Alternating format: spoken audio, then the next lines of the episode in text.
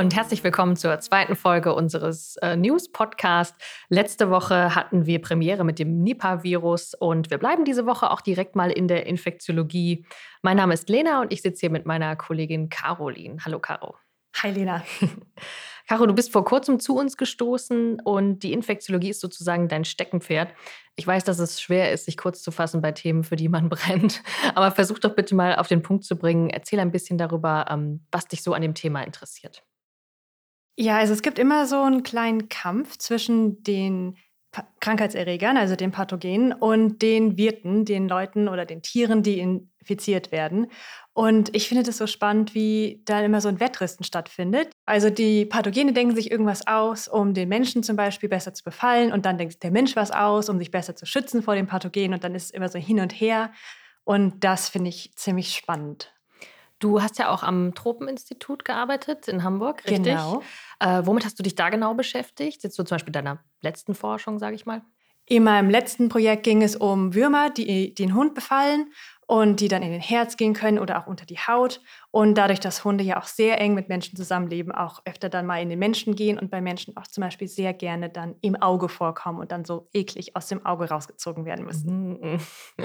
Ich glaube, die Bilder haben wir alle schon mal gesehen. Das ist, Würmer ja. sind so, so ein Ding, oder? Würmer sind einfach ähm, nie appetitlich, möchte ich ja, sagen. Ja, aber es ist doch so eine makabre Faszination. Ja, ja, das, äh, das, das kann ich, das sehe ich auch. Ich habe da auch ein Foto gesehen von der ähm, Forscherin, die diesen Hirnwurm mit der Pinzette rausgezogen hat. Und das ja. war schon auch irgendwie, es ist irgendwo auch befriedigend zu sehen, wie sie das da so rauszieht. Ja. Und gleichzeitig denkt man sich so, nein, das gehört da definitiv nicht hin. Ja, genau. Es ist, man ist dann auch froh, dass der Wurm nicht mehr da ist. Damit sind wir eigentlich auch schon so ein bisschen äh, bei dem Thema, wo ich dich auch hinschubsen wollte.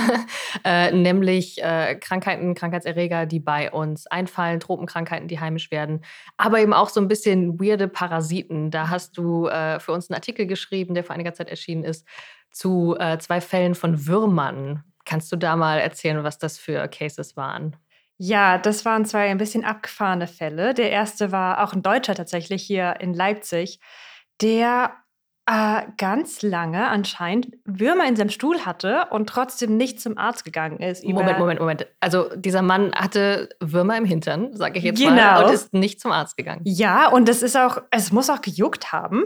Aber der hat berichtet, dass ihm das schon jahrelang aufgefallen ist und kein Arzt aufgesucht hat. Das ist schön, wenn man vergleicht, dass andere Menschen mit Schnupfen in die Notaufnahme gehen, hat man hier einen Patienten, der mit Würmern im Hintern überhaupt nicht die Notwendigkeit sieht, einen Arzt aufzusuchen. Genau.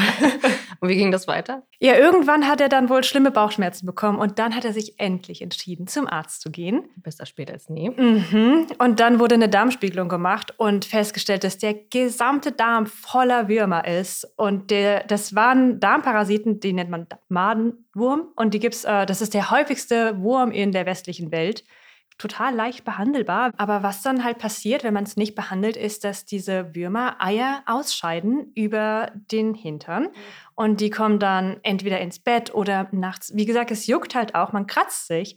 Und dann wird es auf oralem Wege wieder in den Körper gebracht. Und dadurch hat er sich quasi ständig selbst reinfiziert und hat so einen schönen Kreislauf aufrechterhalten und schön seine Würmer gezüchtet. Und der kommt halt eigentlich nur im Darm vor, aber weil er so lange infiziert war, ist es dann auch auf die Leber übergekommen. Und das war dann auch schon ein relativ ernstes Krankheitsbild. Also wenn man früher therapiert hätte, hätte das alles vermieden werden können. Genau. Ärgerlich. Na gut, die andere Wurmstory, da war ein Wurm im Hirn, wenn ich mich richtig erinnere. Wie ist der da hingekommen? Genau, in dem Fall ist die, also es war eine Frau, die sich infiziert hat und die ist auch sofort zum Arzt gegangen, weil sie zuerst auch Bauchschmerzen hatte, aber die Ursache wurde nicht gefunden. Also man hat vermutet, dass es irgendeine Wurminfektion sein muss, aber es wurde einfach, kein Test war positiv. Man konnte einfach nicht herausfinden, was das für ein Wurm sein sollte. Und dann ging es auch auf die Lunge und irgendwann später fing sie dann an, vergesslich zu werden und hatte dann auch Depressionen. Und dann wurde eine Anomalie in ihrem Gehirn gefunden und dann gab es eine offene Biopsie am Gehirn. Und bei der OP wurde dann völlig unerwartet ein lebender, acht Zentimeter langer Wurm gefunden. Und dann wurde endlich die Ursache für ihre Probleme gefunden. Und es war halt ein Wurm, der in Schlangen vorkommt und der noch niemals in Menschen vorgekommen ist. Schon gar nicht im Gehirn. Es war gar nicht klar, dass der Menschen überleben konnte. Und in dem Fall hat er wohl eineinhalb Jahre in dieser Frau überlebt und ist fröhlich durch den Körper gewandert und am Ende dann im Gehirn gelandet. Wahnsinn. Aber auch nie im Menschen vorgekommen. Das heißt wahrscheinlich, der Mensch auch dann fehl wird, wenn du sagst, der kommt eigentlich in Schlangen genau. vor.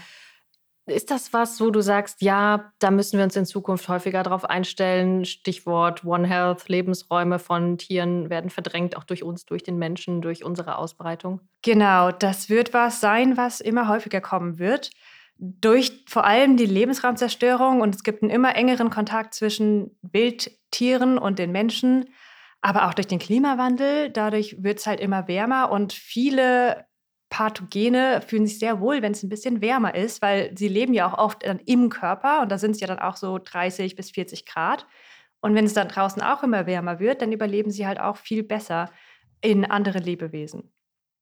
Ein bisschen ein anderes äh, Thema, nicht so sehr Parasitologie, aber auch äh, weirde Krankheitsbilder. Du arbeitest gerade in einem Artikel zu einem Iguana-Biss. Kannst du uns da vielleicht noch eine kurze Sneak Peek geben, worauf das hinauslaufen wird? Ja, das war auch, da wurde äh, ein kleines Mädchen, dem wurde der Kuchen geklaut und von einem Iguana, der sich dann auch gedacht hat, ach, nicht, dass sie den Kuchen zurückerobert, hat sie dann gebissen.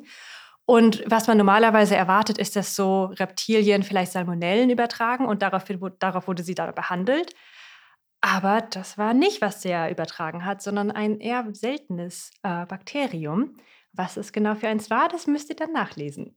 Danke dir, das ist ein guter Abschluss für diese Folge. Und äh, ja, wenn ihr wissen wollt, welches Bakterium dabei rumgekommen ist und vielleicht auch, was es für ein Kuchen war, den der Iguana gestohlen hat, dann lest gerne in den Artikel rein, wird diese Woche noch in den News erscheinen bei uns. Und vielen Dank und danke dir auch, Caro. Danke auch.